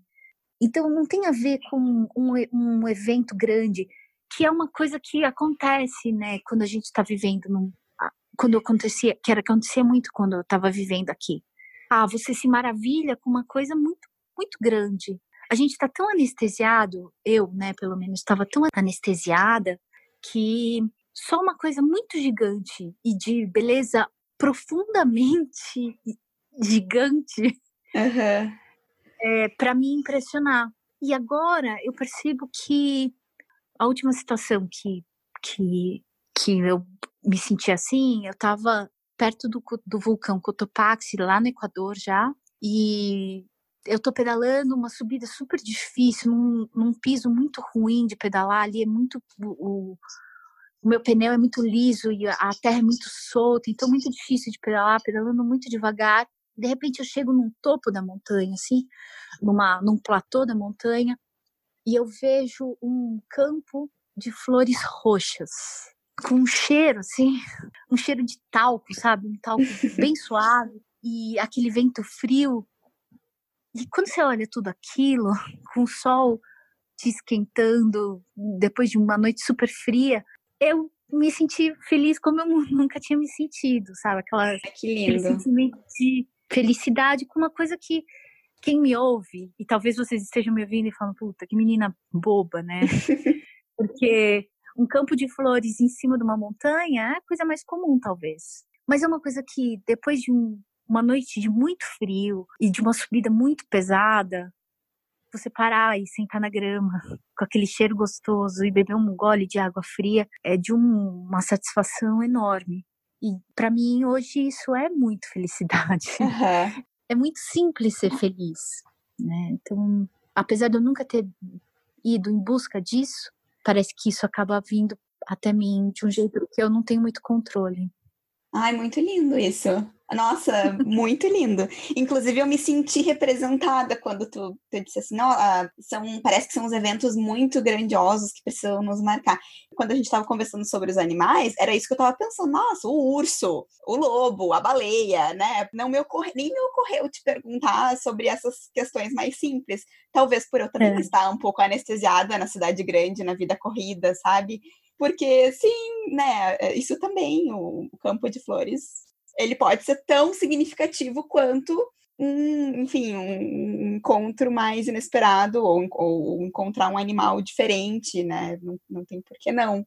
Não, mas é, sem dúvida nenhuma, encontrar um animal da magnitude né, de uma baleia ou com a história de uma, de uma tartaruga em Galápagos ou nadar por alguns segundos junto com uma, com uma tartaruga no mar do Caribe tudo isso tem um tem uma uma coisa que é muito é, não tem como, é, é, muito, é aquela coisa da beleza óbvia, né, e daquela beleza que tá escondidinha em algum lugar. Uhum. Mas é isso, claro, que eu olho e eu falo, meu Deus do céu. Isso também é, é que a flor, o campo de flores no topo da montanha, eu sei que é um privilégio, não é todo mundo que um dia vai chegar lá do jeito que eu cheguei. E talvez um monte de gente passe de, lá de carro e nem veja que lá tem. Por isso que eu acho que eu tenho esse privilégio de poder viajar nessa velocidade muito humana, uhum. de poder parar num lugar desse e poder ver. Porque esses lugares às vezes a gente passa, mas às vezes passa muito rápido, às vezes passa ouvindo uma música muito alta e nem vê, com o vidro fechado e nem sente o cheiro. Sim. Por isso que o viajar de bicicleta te permite isso. Eu não, eu não acho que isso seja um mérito meu, eu acho que é um mérito da bicicleta, viu? de eu poder, dela me dar essa oportunidade de eu poder vivenciar essas coisas de um jeito muito humano, uhum. né? eu acho. Sim. É, deixa eu te perguntar, uh, vou fazer uma conexão com tudo isso que tu tá falando e algo que tu falou mais cedo, de que ser mulher, tu acaba sendo vista como não uma ameaça, como um, uh, alguém mais vulnerável, então que é acolhida tanto por mulheres quanto por homens, uh, naquela parte de, da hospedagem, né? Existe alguma outra diferença, algum outro impacto que tu perceba, tu tenha vivido talvez, ou, ou, ou, que tu note em ser mulher fazendo essa, essa aventura, essa jornada? Eu acho que esse é o principal, esse que você mencionou, né, de eu ser, das pessoas não terem, não me temerem porque eu tenho, eu conheço, cruzei com alguns amigos, né, com alguns cicloviajantes que descrevem assim situações muito bizarras, assim, deles pararem numa casa para pedir água, ah, posso ter um pouquinho de água e as pessoas trancarem a porta. Uhum. é, então, ai, ah, ver esse cara todo sujo e com essa bicicleta, para algumas pessoas é muito agressivo. E no meu caso, colocar, encostar a bicicleta e falar assim, moço, posso ter uma, uma um pouquinho de água aí? E, e logo receber um convite para almoçar, é uma coisa muito comum. Acho que a outra coisa, que é uma diferença muito grande e que eu não sei se é tão positiva, é o fato das pessoas sempre tentarem me dissuadir do que eu estou fazendo. Elas sempre querem, de alguma forma, ou tentar me convencer de que o que eu estou fazendo não é legal, ou tentar me convencer de que se eu tivesse uma outra pessoa, de preferência um homem, né, do meu lado, seria muito melhor. E é difícil para muitas pessoas entenderem que o que eu estou fazendo, eu estou fazendo por opção. Que eu não estou com alguém ali porque não é porque eu não tenho namorado, porque eu tenho. Não é porque eu não tenho um amigo, eu tenho. Amigos que pedalam, eu tenho. Não é porque eu nunca tive um convite e eu recebo alguns convites, né? Vira e mexe parecem convites de homens querendo viajar comigo. É uma decisão minha viajar sozinha. Eu quero estar sozinha. Eu gosto de estar sozinha. E é muito difícil as pessoas entenderem isso. É muito comum algumas é, as pessoas tentarem me dissuadir, me falar que o que eu estou fazendo é errado e que existe uma forma melhor de fazer isso, que é estando com outro homem, com um homem, né? Isso os homens, os meus colegas cicloviajantes quase não ouvem. Uhum. Os meninos solteiros às vezes ouvem de ah, você não quer arranjar alguém aqui, ficar por aqui, mas nunca falam para eles não viajarem até arranjarem uma namorada. Nunca. E para mim não.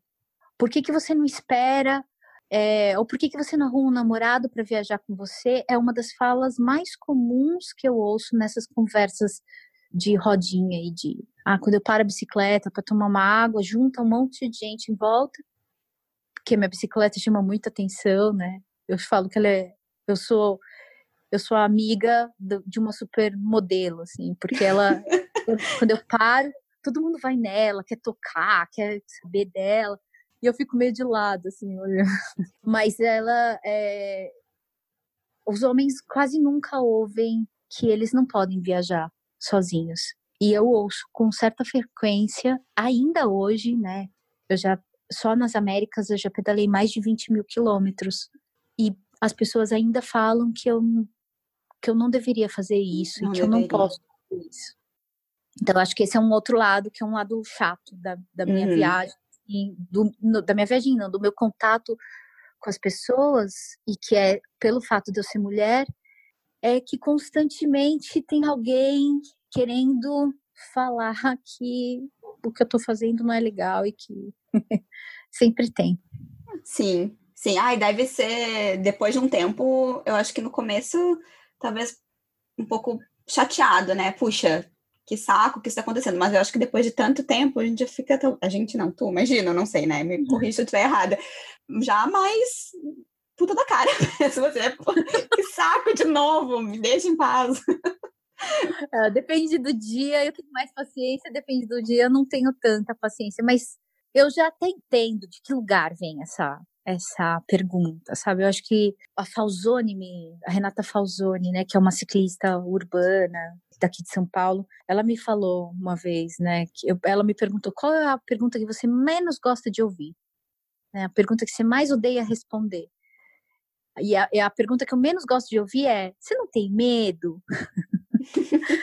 então, essa pergunta é uma pergunta que eu não gosto de ouvir. Ela falou assim: não, mas eu entendo o lugar que vem essa pergunta. E quando ela me falou essa, ela me, ela me falou essa frase, né? Eu entendo o lugar dessa pergunta. Puta, para mim foi assim um, um insight, porque abriu assim um mundo. Porque aí quando a pessoa, a próxima pessoa que me fez a pergunta, não a do medo, mas a pergunta do por que, que você não espera uma outra pessoa para viajar com você? Eu entendo de onde vem essa pergunta. Isso vem do lugar em que a pessoa nunca viu uma mulher viajando sozinha. Nunca viu, nunca pensou que pudesse ser possível que alguém estivesse feliz em estar sozinha. É inconcebível numa sociedade romântica como a nossa, né, e super machista. Uhum. Eu, eu, eu, chamo a nossa sociedade de princesas, uhum. né, que a mulher a mulher é a donzela que precisa sempre de ajuda, frágil e na masmorra, e que não existe uma vida para ela até que ela conheça o príncipe encantado. Então essa essa essa ideia romântica de vida, né, de, em que estar sozinho não é uma opção, porque não é, né, para a maior parte de nós, né? Quem aqui não foi numa festa de, de final de ano estando solteira e não ouviu, e aí, e os namoradinhos? Ou, oh, e aí, quando vai casar? Como se isso fosse um objetivo de vida para qualquer mulher, né? Então, eu entendo, hoje eu entendo o lugar que, de onde vem essa pergunta. É uma pessoa que nunca pensou na possibilidade de estar sozinho. Uhum. Né? E nós, mulheres, somos muito mais capazes de, de, de ficar sozinhas do que homens. Haja visto o número de casamentos eu, acessei esses dados recentemente.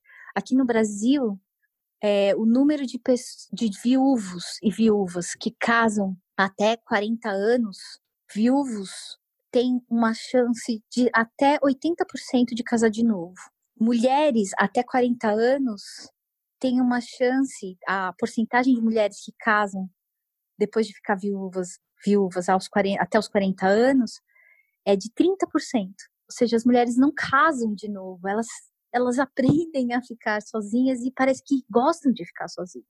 Sim. Então, é muito interessante esse dado. Acho claro, essa diferença, essa resiliência à solidão e à solitude da mulher e do homem. E é engraçado porque é justamente o contrário do que se escuta, assim, principalmente pensando nessa questão dos viajantes, né? Homens viajando sozinhos, ok, mulheres viajando sozinhas, mas é perigoso, mas vai dar algum problema, mas como que faz, né? Então é, é, é engraçado que esses dados mostram o contrário do que a gente costuma ver e ouvir, né? É, pois é, mas a, experiência, a minha experiência na estrada mostra que mulheres viajam sozinhas tranquilamente. Homens que viajam sozinhos estão sempre buscando uma companheira. Olha só, frase de impacto, hein? Fica, fica a é. reflexão, fica a reflexão para quem está ouvindo, seja você homem ou mulher, fica a reflexão. Acho que é importante a gente pensar. Não nisso. é uma, não é uma amostra, né? Mas todos os homens sozinhos, todos que eu encontrei, os que não, na América Central principalmente, a América Central é muito difícil de viajar por algumas questões, né? O calor ali, de bicicleta, eu tô falando, tá? o calor ali é insuportável. Muita gente pula a América Central porque o calor é uma coisa realmente. Eu, eu falo, eu pedalo 100 dias no no frio congelante do Alasca, mas pedalar 100 dias no calor insuportável da América Central é muito mais difícil, muito mais difícil. É uma coisa assim, fora, dá, vontade de, de desistir única e exclusivamente por causa do calor. Eu encontrei alguns viajantes que terminaram suas viagens ali, né? Porque não aguentavam mais a solidão, né? O sofrimento. Eu encontrei dois casos, inclusive um rapaz que estava viajando de bicicleta, estava terminando a viagem, ele falou: "Não, eu não vou mais ficar aqui eu vou voltar, eu vou para a Europa, eu vou voltar para a Europa, ele é, ele é alemão, eu vou voltar para a Europa porque lá pelo menos eu tenho sempre gente para viajar comigo. E um outro rapaz é, dos Estados Unidos que estava terminando a viagem porque estava entrando em depressão. Né, uhum. Que, que, é um caso que ninguém conversa, né? Viajantes também se deprimem, mas é outro caso. Essa daí é uma outra Sim, conversa. Uma outra conversa. Mas é isso, ele estava entrando em depressão porque ele não estava mais aguentando viajar sozinho. Uhum. E temos casos de brasileiros que só continuaram a viagem quando as namoradas toparam viajar junto. Né? Então, a minha experiência, é claro que não é uma experiência, não é uma amostra científica, mas a minha experiência mostra que mulheres têm muito mais resiliência para viajar sozinhas do que homens. Que interessante. Gostei de saber. Julie, eh, falando nisso do calor e do frio, tem uma pergunta que eu recebi no Instagram que era em relação ao teu equipamento e em relação à, barraca, principalmente. Como é que tu faz para ter esse num, numa bagagem tão compacta, né? Que tu tem essa bagagem tão enxuta que tem que ser, para poder aguentar tanto o frio extremo quanto o calor extremo. A pergunta era especificamente de equipamento e da bicicleta e da barraca. Não sei se tu pode falar um pouquinho sobre isso. Minha barraca é uma barraca três estações. Isso quer dizer que ela ela aguenta um frio moderado e um calor moderado. Ela é preparada para os dois. Mas é a mesma barraca que eu dormia a menos 32 graus lá no Alasca e dormia mais 47 no deserto do México. E dormi em Yucatán também a, a mais 47 com ela. Né? Depois disso, eu deixei a barraca de lado e comecei a dormir na rede. Tem até uma rede. Eu tenho, eu tenho uma redezinha aqui pequenininha. Inclusive tem uma indústria nacional, a Campa, que chama com K, né? Campa, que vende umas redes que ficam super pequenininhas. A minha não é Campa, mas é, é pequenininha também. Uhum. Legal. Mas o que eu uso é meus equipamentos. Eu não comecei com os equipamentos ideais, né? Eu não comprei muita coisa, não, não podia gastar muito dinheiro no início, mas eu tinha ali, eu tenho equipamentos bons, né? Que é uma confusão. Eu, eu viajo barato, eu tenho pouco dinheiro, mas isso não quer dizer que o que eu tenho é ruim. Uhum. Sim. eu prefiro, eu prefiro juntar dinheiro, guardar por um tempo para ter um equipamento muito bom, que eu sei que vai durar muito mais e que eu vou ter ali por muito mais tempo também, né? Por numa, numa em situações extremas, que são os chamados equipamentos tecnológicos, é, do que comprar um equipamento que vai durar, uma blusa que vai durar, sei lá, três semanas na chuva. Uhum. Né? Então, meus equipamentos são bons, são equipamentos tecnológicos e no frio, o que eu faço é investir em camadas. Eu tenho várias lá no Alasca, vocês vão ver, né? Eu pareço um bonequinho do Michelin, porque eu tenho eu tava todas as minhas roupas. É bizarro até. E, e aqui no calor, eh, conforme eu fui encontrando outros viajantes, o que acontece é que eu vou trocando os equipamentos com eles. Eu compro, ou eles compram, dependendo ali do valor de cada coisa, né? A gente troca e eles dão a diferença, ou eu dou a diferença, tudo depende de. E assim a gente vai encontrando nos warm showers também. Ah, você quer trocar esse saco de dormir? Então, meu saco de dormir eu troquei três vezes. Então, quando eu cheguei em Montana, eu peguei um, um saco de dormir mais leve. Aí, depois, no Suriname, eu mandei embora meu saco de dormir também. E agora eu tô com um saco de dormir de novo, é, um outro, um super preparado para o frio, porque eu, eu já tenho pegado, tô em áreas de altitude, né? Então, eu tenho pegado é, temperaturas muito, muito baixas. Então, Uhum. Dormir para mim é super importante. Se eu durmo mal, o dia seguinte é uma merda. Então eu tenho, que, eu tenho que dormir muito bem. Então, mas, mas em termos de equipamento é isso, meu equipamento está sempre mudando. A minha barraca é, única, é, uma das poucas coisas que eu tenho desde o início e não mudei, estou muito feliz com ela. Ela é uma MSR, que é uma barraca super leve, que atende super bem, eu monto e desmonto muito rápido. Já peguei as manhas de, de armar a barraca na, na chuva, sem molhar muito dentro, então já tenho todo um esquema aí com ela. A minha bicicleta é a mesma também, mas quem vê a evolução da minha bicicleta, tem até um post meu no Instagram.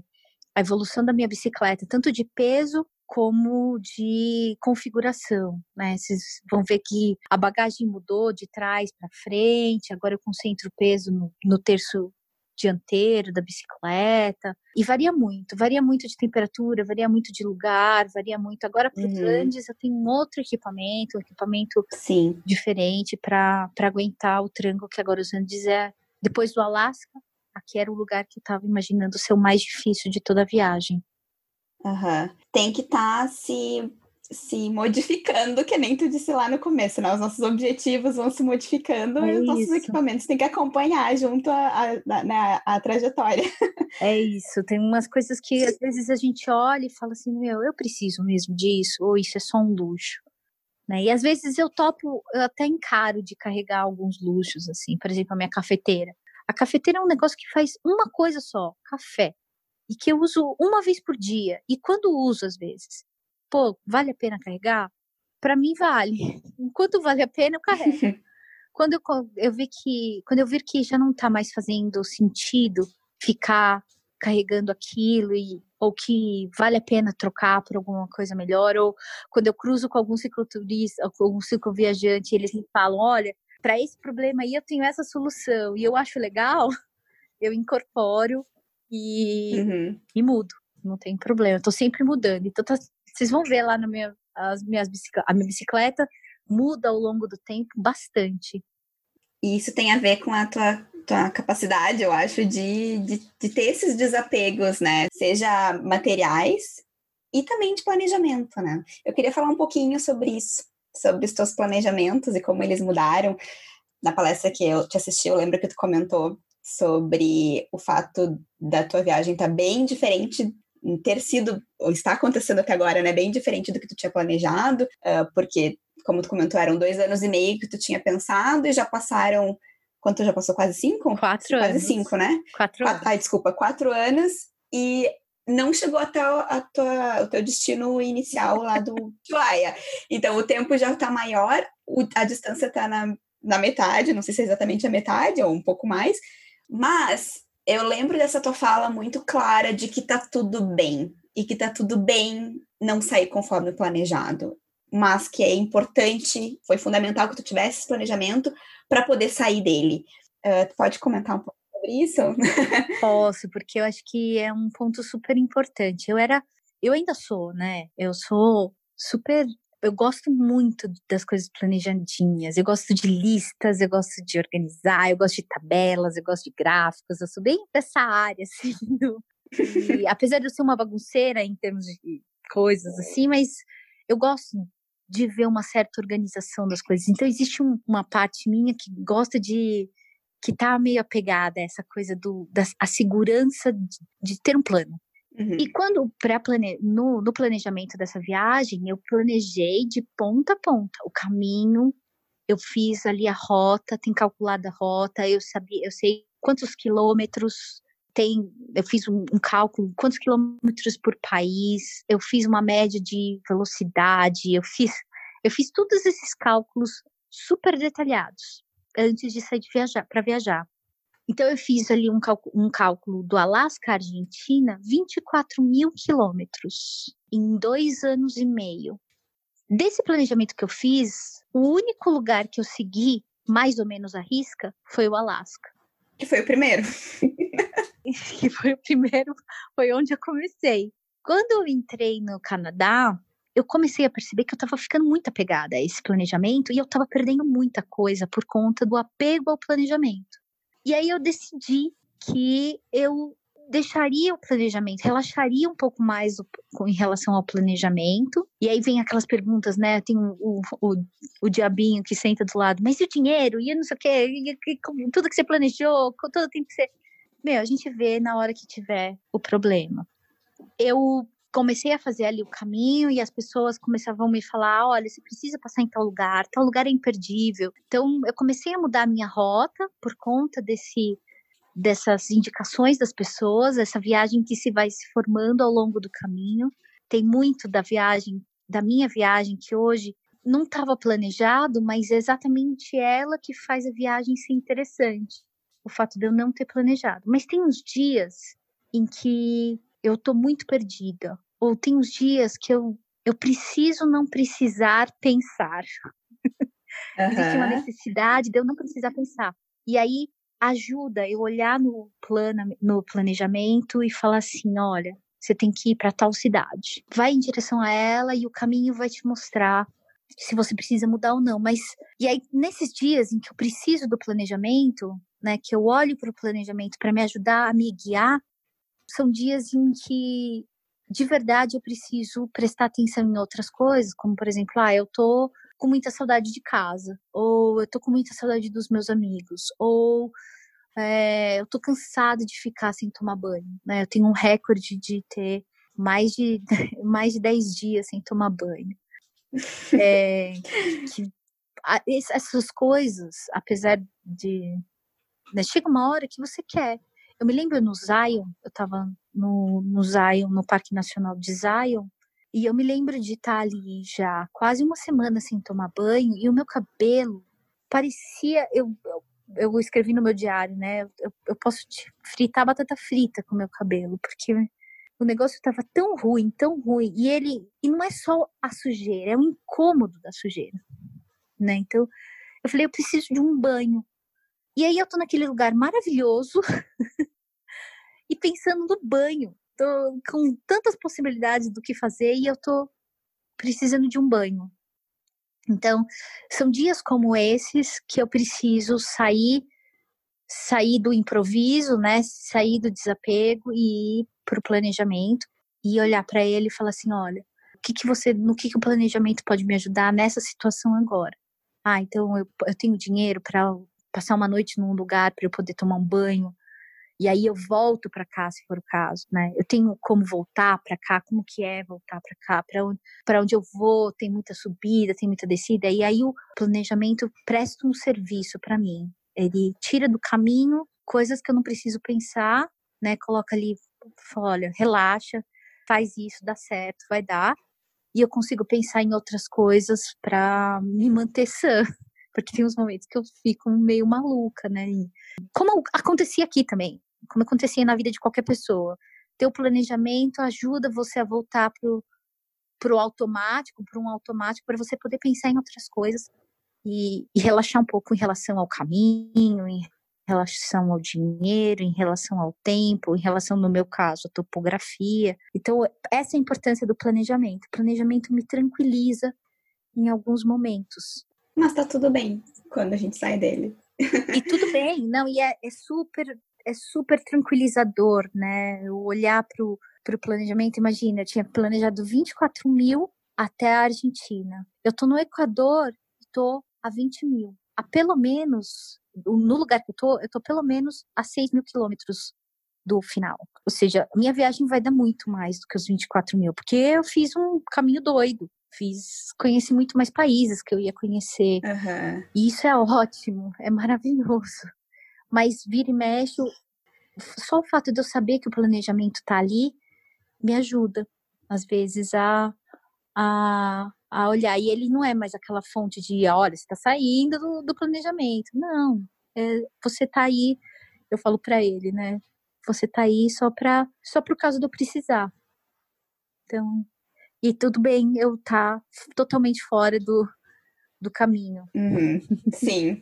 Então faltam, teoricamente, faltariam 6 mil quilômetros agora, se o planejamento não mudar de novo. Uh, digamos, seria é a, a, não sei se é reta final, mas é a parte final agora, né? Não sei como é que tu tá agora, sem a tua, tua emoção, como que tu tá te sentindo agora, que tá quase no fim.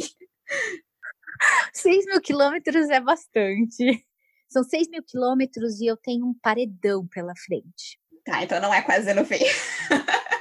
Não, não é, porque eu, apesar de, em quilometragem ser, né, olhar para esse número, 6 mil é um número muito frio, ele não, ele não diz nada do que tem pela frente. Eu tenho dois, tenho três grandes desafios pela frente. Eu tenho a Cordilheira dos Andes, que eu já tô nela, e é extremamente difícil, tem sido extremamente difícil. Depois dessa desse tempo na quarentena, eu tô sem minha bicicleta, né? Eu tô correndo, tô fazendo caminhadas, mas não é como estar a 3 mil metros de altitude é, na bicicleta pesada. Sim. Então, quando eu voltar, eu sei que eu vou, eu vou voltar muito mais lenta. Eu volto num ritmo diferente. Depois da cordilheira, eu desço um pouquinho e entro no deserto do Atacama. Uhum. Entro no Salar do Uyuni e depois no deserto do, do Atacama, que são também dois trechos bem menores, né, do que a cordilheira, né, mas também muito secos. Eu estive no Atacama e a secura lá, né, o ar seco lá é um negócio desafiador para quem faz exercício. E depois eu pego um trecho que é famosíssimo entre os cicloviajantes e os viajantes de aventura, é a carretera austral no Chile, que eu ainda não decidi se eu vou fazer a carretera austral no Chile ou a paralela dela, que é a Ruta 40 na Argentina. Mas ambas também são de uma beleza cênica maravilhosa, mas também muito difíceis. Muito vento, e no inverno muito frio, e no calor muito calor. E eu sei que vão ser bem difíceis. Então, imagina que esses 6 mil quilômetros vão equivaler a eu estar na metade do caminho aí do, de todas as Américas. Então, eu estou imaginando mais um de 11 meses a um ano de viagem. Dá para dá pra fazer nesse tempo. Uhum. Tranquilo. Sim. Vamos ver. Vamos ver. Não sei. e aí a gente vai poder te acompanhar. Qual que seriam as tuas redes sociais para a gente poder te acompanhar? Onde que a gente te encontra quando tu tem comunicação? Onde que a gente pode te encontrar, Julie?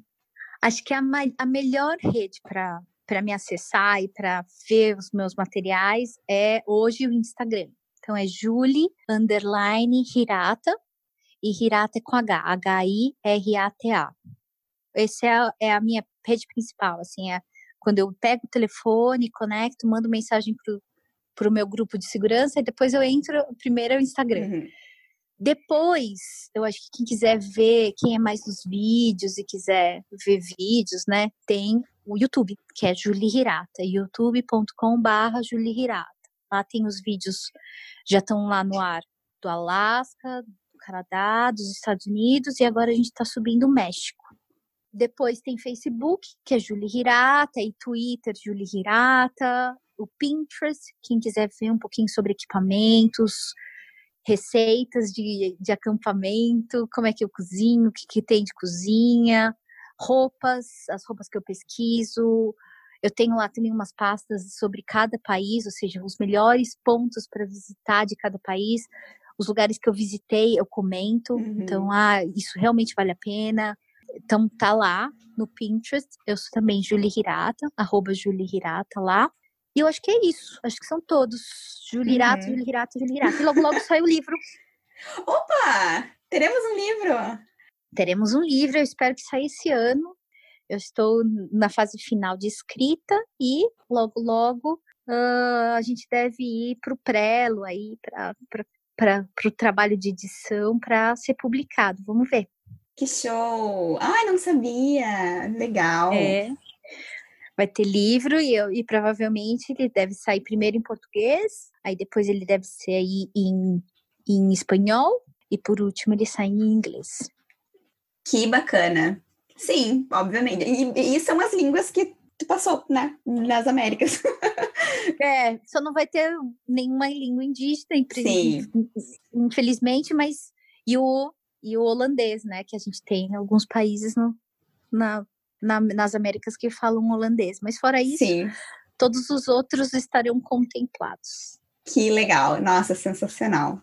Julie, eu queria ficar conversando contigo aqui muito mais tempo, mas eu acho que o nosso tempo já está bem avançado.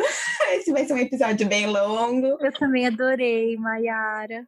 Ai, nossa, sensacional, incrível. A tua, a tua história ela é demais. Ela é com certeza eu digo como espectadora, né? Acho que como viver isso é, é a tua jornada e, e, e, tu só tu pode saber se ela é fácil, se ela é difícil, se ela é fácil, eu sei que não, não vai ser, né? Por tudo que tu tá falando, mas eu digo assim, eu e eu sei que eu tô falando por muito mais gente, quando a gente te escuta falar, é, é muito inspirador. Então, eu te agradeço muito por ter compartilhado essa tua história e por querer compartilhar, porque tu podia estar fazendo isso tudo quietinha, né? E, e não contar nada para ninguém e não compartilhar nas redes. Então, muito obrigada de coração.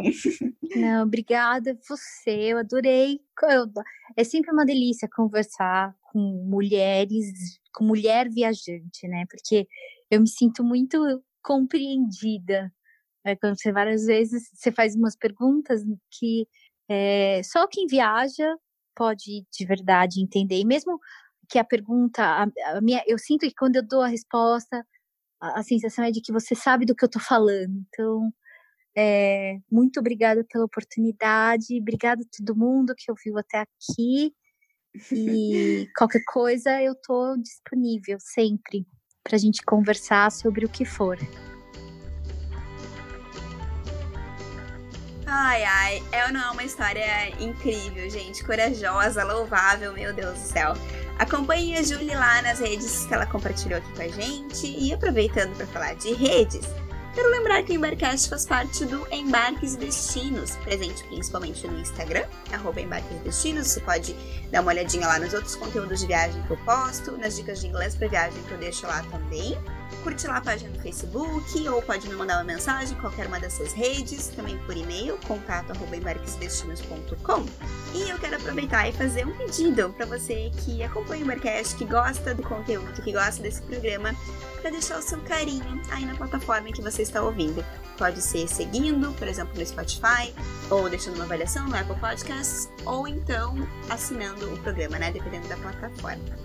Então eu agradeço todo mundo que fizer isso, que puder deixar esse carinho, essa força para o Embarcast crescer um pouquinho mais. Pode também compartilhar nas suas redes ou mandar para aquele amigo que você sabe que gosta de viagem, que gosta de falar de viagem. Eu vou ficando por aqui por hoje. Te vejo no próximo episódio. Tchau, tchau.